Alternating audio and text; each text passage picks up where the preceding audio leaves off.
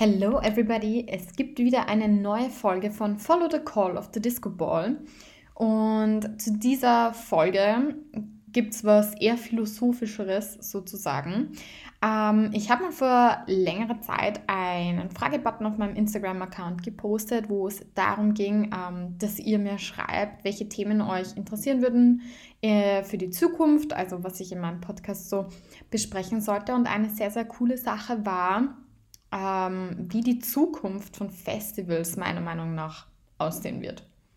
Ja, ich fand diese ähm, Frage eigentlich sehr, sehr spannend, zumal ich jetzt selber gerne auf Festivals gehe und ähm, ja, da auch vertreten bin natürlich durch meinen Job beim DJ Mac und dann habe ich mir eigentlich gedacht, ja, stimmt eigentlich. Also natürlich, man liest sehr viel darüber und ähm, ich habe mir auch selber die Frage, wie gesagt, schon oft gestellt, wie wird das jetzt weitergehen mit den Festivals? Gibt es Festivals? Dann war ich auf einem Festival ähm, 2021 eben beim Electric Love Festival in Salzburg und ja, man, man kriegt so ein bisschen, glaube ich, diese, wie soll ich sagen, diese Fluktuation der Festivals mit. Ein paar, es gibt ein paar, dann gibt es wieder keine.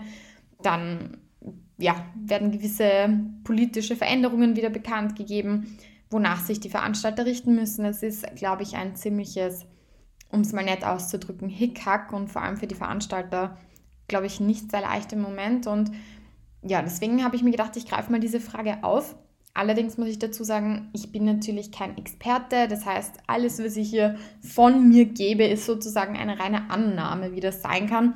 Ich habe zwar Recherche betrieben und habe mir ähm, Artikel vom WDR durchgelesen, ähm, von der Tagesschau, NDR, Blogs, Magazine. Ähm, ich habe mich da so ein bisschen durchgewühlt und eine Stunde investiert und mal so gelesen, was so bekannte Magazine davon halten oder ja, ähm, News-Provider ähm, äh, sozusagen.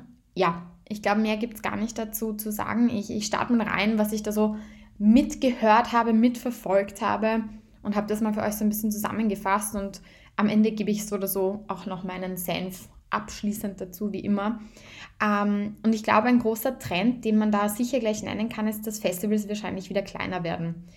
Das habe ich in mehreren Artikeln gelesen und ich glaube, diese Tendenz ist sehr ähm, zutreffend oder dieser Trend, zumal es nicht mehr sein kann, dass so viele Menschen einfach auf einem Gelände sind und ähm, durch Corona, also oder besser gesagt, Corona hat uns einfach gezeigt, dass die Ansteckungsgefahr sehr, sehr hoch ist und dass man dadurch eben noch ähm, vorsichtiger sein muss, eben auch bei den ähm, äh, Gästen, die dabei wohnen dürfen sozusagen, um einfach das Risiko für andere zu minimieren. Und ich glaube, dieser Trend ist sehr solide. Also wie man jetzt auch gesehen hat, es gab ja auch Tests ähm, mit größeren Festivals, auch in den Niederlanden. Da sind einige in die Hose gegangen, die wo dann viele Infizierte ähm, nachher herausgefunden worden sind. Und ja, in diesem Sinne glaube ich, dass dieser Trend auf jeden Fall anhalten wird und dass auch alternatives Denken sehr, sehr wichtig ist. Was ganz, ganz spannend ist, ist, finde ich eben, dass Festivals umdenken und nicht mehr nur daran denken, ähm, analoge Konzepte aufzustellen, sondern auch digitale.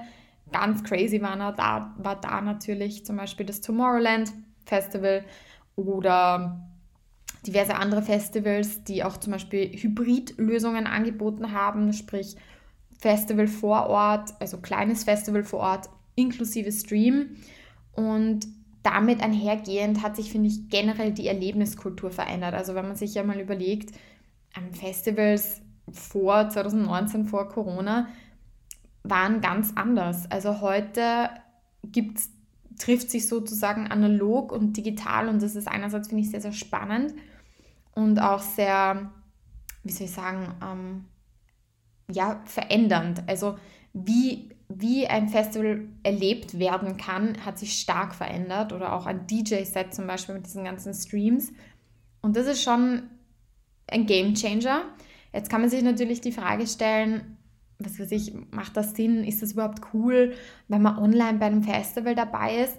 Und da gibt es halt auch, da geht es vor allem, glaube ich, auch wieder um diese Experience. Das heißt, was bietet dir ein Festival, dass es wirklich so echt wie möglich ist? Ich meine, Tomorrowland macht sich da ja immer ganz viel Arbeit und die verschicken ja Boxen mit so Bändchen und schieß mich tot. Also die, wie soll ich sagen, die, die, die verpacken das wirklich in Experience. Ich glaube, Allerdings, wenn es diese Experience nicht gibt, sprich wenn dieser ganze ähm, Schnickschnack darum fehlt, was man auch sonst bei einem Festival erleben kann, dann wird es relativ langweilig. Und interessant finde ich eben auch, dass ähm, das alternative Denken, das man da einen Tag lang legen muss, sozusagen auch andere Maßnahmen erfordert. Sprich, sollte ein Festival analog sein, braucht es einfach andere Hygienemaßnahmen. Und das finde ich zum Beispiel ganz interessant. Das Pangea Festival zum Beispiel hat Cashless-Zahlen jetzt total in den Vordergrund gesetzt. Da konnte man mit einem Chip, soweit ich das weiß, ähm, Cashless zahlen. Es ist alles dort drauf gewesen. Auch der, ich glaube, Impfzertifikate konnte man da raufladen. Also das war ganz, ganz, ganz krass durchdacht. Und ich glaube, das ist spannend. Oder zum Beispiel die Langsys Arena hat ja ähm, ein sozusagen Festival auf die Beine gestellt, wo man in Bubbles feiern konnte. Also das heißt, man konnte, glaube ich, mit vier Menschen, I'm not sure yet, aber ähm, einfach, also das ist mir in den Kopf jetzt gerade gekommen, die haben eben in Bubbles gefeiert und konnten sozusagen getrennt voneinander mit Abstand Party machen. Und wenn man sich alleine überlegt, was das ähm, für Veränderungen mit sich bringt und wie sich einfach wirklich diese Kultur verändert, dann ist das schon ziemlich, ziemlich krass. Und ähm, ja, das, das, das ist in vielen Artikeln eben hervorgekommen. Und das fand ich sehr, sehr spannend, eben, dass diese ja, Hybridlösungen oder diese hybriden Konzepte Lösungen sein können, um Festivals umzusetzen oder auch eben generell dieses Digitale so in den Vordergrund rückt. Und ich bin, glaube ich, auch da sehr, sehr gespannt, ob wir das beibehalten werden. Ich ein persönlicher oder eine subjektive Meinung dazu, für mich ist das nichts. Also ich finde es zwar cool, wenn ich irgendwie kurz mal in so einen Stream reinschaue, aber ich fühle mich da trotzdem nicht so immersed wie bei einem richtigen Festival logischerweise. Und dadurch ist das für mich nichts, aber bietet, bietet sicher eine gute Alternative. Genau. Abseits, was ich auch sehr spannend fand, war diese ganze Planungsthematik, die oft in den Artikeln vorgekommen ist. Also das heißt, ähm, Festivals sind träge geworden. Allein schon, wenn ich mir überleg, überlege, jetzt, dass ich noch sprechen kann, allein wenn ich mir überlege, wie, wie träge es einfach ist, jetzt ein Festival umzusetzen, weil ständig politische Veränderungen da sind. 2G, 3G, 2,5G, whatsoever. Es ist einfach irrsinnig zäh geworden. Es ist so zäh geworden. Festivals sind träge geworden. Und auch natürlich die ganzen Kosten, die da auf einen einen Veranstalter zukommen, sind einfach sehr, sehr intensiv. Also das beginnt bei den Hygienemaßnahmen, das beginnt beim Personal. Das ist einfach, das sind so viele Ketten dran sozusagen, die dieses ganze Festival extrem verzögern. Und Bernd Dix zum Beispiel vom Perukaville Festival, der hat einen ganz guten Satz gebracht, sowas wie, wir brauchen neun Monate Planungszeit. Die Politik entscheidet im Wochenrhythmus. Das geht für so ein großes Festival nicht. Das wollen auch die Gäste nicht. Da wollen 40.000 vor der Bühne tanzen, schwitzen und knutschen. Und da merkt man das dann schon, also wie, wie zart das, wie gesagt, ist. Neun Monate Planungszeit und die kann man dann aber wahrscheinlich auch nicht gut planen, wenn eben gewisse Bestimmungen nicht da sind oder wenn die Politik nicht, nicht ein klares, wie soll ich sagen, ein klares Go oder ein klares No-Go geben kann. Und das finde ich schon auch heftig, denn das ist ja auch ein Business. Es ist ein Business und ein Festival braucht nun mal viel Zeit, aber jetzt braucht es noch mehr Zeit.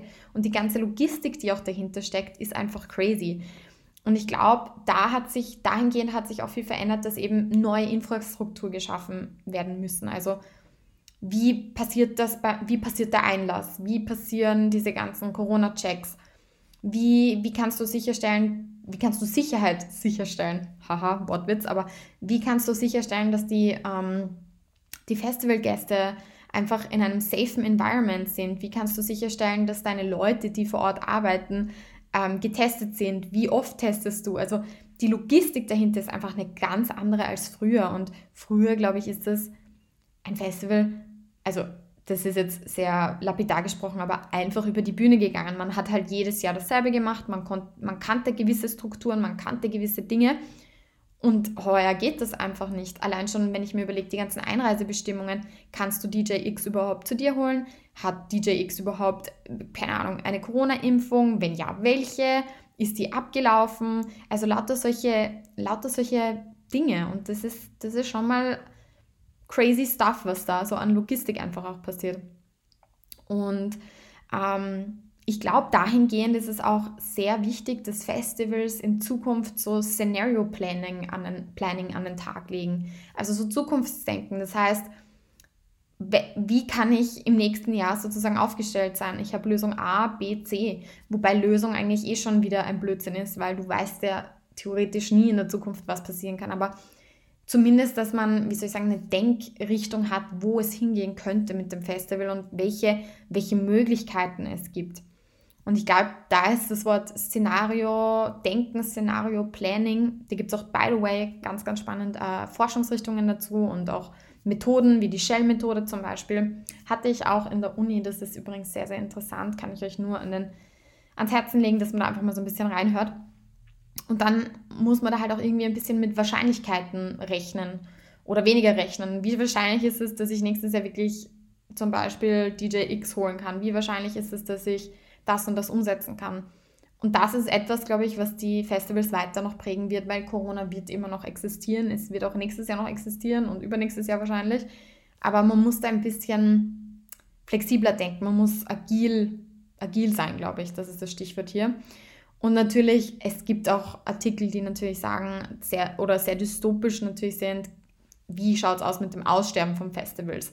Oder beziehungsweise wird es nur mal Freiluft-Events geben? wird es überhaupt noch so krasse Club-Bunker-Nächte geben mit Tausenden von Menschen?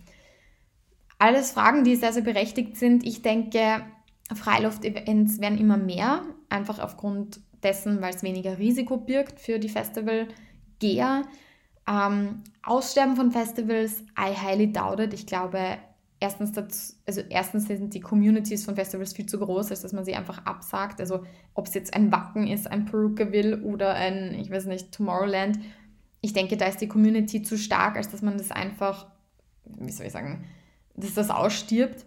Aber es wird eben nischiger, es wird kleiner, es wird spezieller, es wird ähm, weniger groß, glaube ich, einfach. Und ja, wie gesagt, Freiluft glaube ich, wird uns noch länger beschäftigen und wer weiß, was da wieder für, für Konzepte kommen. Also ich finde Freilauf-Festivals ziemlich geil. Natürlich im Winter ist das etwas frisch, aber vielleicht gibt es da auch schon bessere Lösungen, wie man das dann in Zukunft umsetzen kann und wie das auch sicher eben für die Festivalbesucher wird. Abseits dieser ganzen Dinge finde ich auch das Thema gesellschaftliche Veränderungen beim Thema Festival sehr, sehr spannend. Also wie sich auch soziale Normen ändern oder geändert haben schon. Es gibt für mich zum Beispiel so zwei Lager, die zum Beispiel, die einfach Abstand wollen und für die dieser Coronavirus einfach bedeutet, nicht mehr auf Festivals zu gehen, weil sie eben vielleicht Hochrisikopatienten sind, weil sie vielleicht wirklich Angst davor haben, weil andere gewisse Dinge ähm, für sie da No-Gos sind. Und dann gibt es halt das andere Lager, das so noch hungriger ist, weil, eben, weil sie eben nicht aufs Festival durften. Und da splittet sich, glaube ich, auch schon so ein bisschen die Gesellschaft in dieser ganzen EDM-Welt. Sprich, es gibt eben die einen, die da wahrscheinlich Party bis zum Morgengrauen machen und denen das mittlerweile auch schon wahrscheinlich egal ist, wenn vielleicht irgendwo Corona rumgeistert sozusagen, weil sie sind eh geimpft und sie können am Ende des Tages auch nicht mehr machen, als sich zu testen und sich zu impfen. Und dann wird es die anderen halt geben, die sagen, na, lieber Abstand, ich weiche auf das digitale Festival aus. Und auch ganz spannend ist natürlich auch, wie sich Menschen am Festival jetzt verhalten, wenn ich daran denke, manche, also am Electric Love Festival zum Beispiel, manche haben sehr viel Abstand gehalten, sind nicht nah beieinander gestanden und wollten einfach so ein bisschen Platz um sich oder manche haben auch Masken am Festival getragen, obwohl es Open Air war. Also es war ganz ganz unterschiedlich eigentlich, was ich da erlebt habe und auch sehr spannend. Also wie wird sich, wie werden sich Normen verändern oder wie haben sie sich vielleicht schon verändert und wo werden diese Normen beim Festival noch angewandt? Also keine Ahnung, es ist ganz, ganz interessant, wie sich das, glaube ich, weiterentwickelt. Aber ich glaube jedenfalls, dass es so, eine, so ein bisschen eine Splittung gibt innerhalb der EDM-Community. Ähm, die einen, die eben No sagen und die anderen, die einfach noch hungriger sind. Ähm, letztlich, was ich glaube ich auch sehr, sehr cool finde, ist das Thema Forschung. Ähm, auch vielleicht in Verbindung mit Logistik. Ähm, und zwar dahingehend, wie zum Beispiel, also es gibt ja jetzt schon ganz viele Festivals, die eben umgesetzt wurden, so als, äh, wie soll ich sagen, als Vorzeigeprojekte. Und da konnte die Forschung natürlich auch stark gewinnen neue Methoden vielleicht auch festlegen, wie man Corona besser identifizieren kann, wie vielleicht, ich weiß nicht, wie Teststationen besser gemacht werden können, whatsoever. Und ähm, ja, ich glaube, das ist, das ist auch spannend, dass die Forschung in dieser ganzen EDM-Welt auch daran oder gewachsen ist oder gewonnen hat, einfach weil es so eine neue Situation war und weil es das halt vorher noch nie gab. Und so gesehen ist das, finde ich, was sehr, sehr Positives, dass die Forschung auch zukünftig vielleicht, man weiß es ja nicht, wenn es noch irgendeine andere Pandemie geben sollte, Gott behüte, aber wer weiß, was die Forschung dann noch so also rausfinden kann und vielleicht für die Zukunft einfach bessere, ähm, eine bessere Basis für uns hat, wie man dann mit solchen Pandemien umgehen kann auf Festivalgelände, ähm, am Festivalgelände oder in Clubs. Genau. Das fand ich auch noch sehr, sehr spannend, das Thema Forschung. Das ist eben auch oft genannt worden in Artikeln. Und das waren eigentlich so, glaube ich, eh die groben Punkte, die ich da so rauslesen konnte und die ich versucht habe zusammenzufassen. Ähm, ich habe natürlich, das ist natürlich auch Framing, was ich jetzt gemacht habe. Ich habe mir natürlich jetzt die Sachen rausgesucht in diesem Podcast, die ich sehr spannend fand, die ich euch erzählen wollte. Das heißt, da sind natürlich noch ganz viele andere Aspekte darin verwoben, in diesen ganzen ähm, sehr spannenden ähm, Beiträgen, die ich da eben le lesen konnte. Ich würde mich auch voll freuen, wenn ich von euch Rückmeldung bekomme, was, was ich vielleicht vergessen habe oder welchen Aspekt ihr da vielleicht noch sehr, sehr spannend, spannend fänden würdet. Also bitte schreibt es mir da auf jeden Fall. Ich bin auch sehr, sehr interessiert. Und ähm, abschließend wollte ich eigentlich nur mehr dazu sagen, dass ich glaube oder wie, wie sich das verändern wird. Also ich weiß es nicht. Ich bin kein Hellseher und ich möchte jetzt auch keinen Schwachsinn erzählen, aber wo ich glaube oder ich denke zumindest, dass es Perspektive und Klarheit braucht. Also dann wissen wir, wie Festivals aussehen können. Und ich glaube, diese Perspektive erhalten wir nur durch die Politik, weil die nun mal bestimmt, was wir dürfen in gewisser Hinsicht und was nicht oder was Veranstalter dürfen und was nicht. Und wenn die Politik klar ist und wenn klar ist, ähm, 2022 schaut der Fahrplan so aus, es gibt nur 2,5G oder es gibt überhaupt nur 1G plus Test, keine Ahnung, dann können sich Veranstalter halt auch einfach besser richten danach und besser planen. Und dann werden so Sachen wie Logistik einfacher, dann werden auch Gagen einfacher zu verhandeln, dann gibt es weniger Verluste, wenn einfach klar ist, ob ein Festival umgesetzt werden kann oder nicht, Punktum aus Ende. Und ich glaube, das sollte einfach ein Appell sein, dass die Politik da ein bisschen spurt ähm, und nur so verhältnismäßig einfach sich darüber klar im Klaren ist, was sie tut, weil wenn ich mir manchmal halt denke, dass Fußballmatches umgesetzt werden dürfen, aber EDM, Get-Togethers nicht, also ähm, da, stellt mir, da stellt man sich dann halt wahrscheinlich als Veranstalter die Frage, also geht's noch? Und ich als Kunde, in dem Fall als Kunde, würde ich mich natürlich auch sehr freuen, wenn ich wieder auf ein Festival kann und das analog erleben kann. Und ja, aber da muss die Politik natürlich ihren, ihr, ihren Segen geben, ihr Armen und Omen. Und ich glaube eben, wie gesagt, dass es das vor allem braucht, um Perspektive zu geben. Anders wird das nicht, oder meines Erachtens wird das nicht anders gehen. Genau das war es eigentlich auch schon von meiner Seite. Ich habe stolze 20 Minuten oder ein bisschen weniger jetzt gequatscht. Ähm, wie gesagt, lasst mich wissen, was ihr darüber so denkt, über die Zukunft von Festivals. Ähm, bin sehr, sehr gespannt, auch über eure Meinung oder vielleicht auch, ob ihr vielleicht andere Insider-News habt, die ich nicht habe. Ähm, es bleibt jedenfalls spannend und ich weiß nicht, wie oft ich jetzt angesagt habe, es tut mir leid. Es ist schon später. Ich nehme jetzt zu später Stunde diesen Podcast auf und bin schon etwas müde, aber es musste jetzt noch sein. Und in diesem Sinne wünsche ich euch nochmal alles, alles Gute fürs neue Jahr. Hoffentlich viele EDM-Festivals. Wir werden es sehen. Und in diesem Sinne, stay tuned and follow the call of the Disco Ball.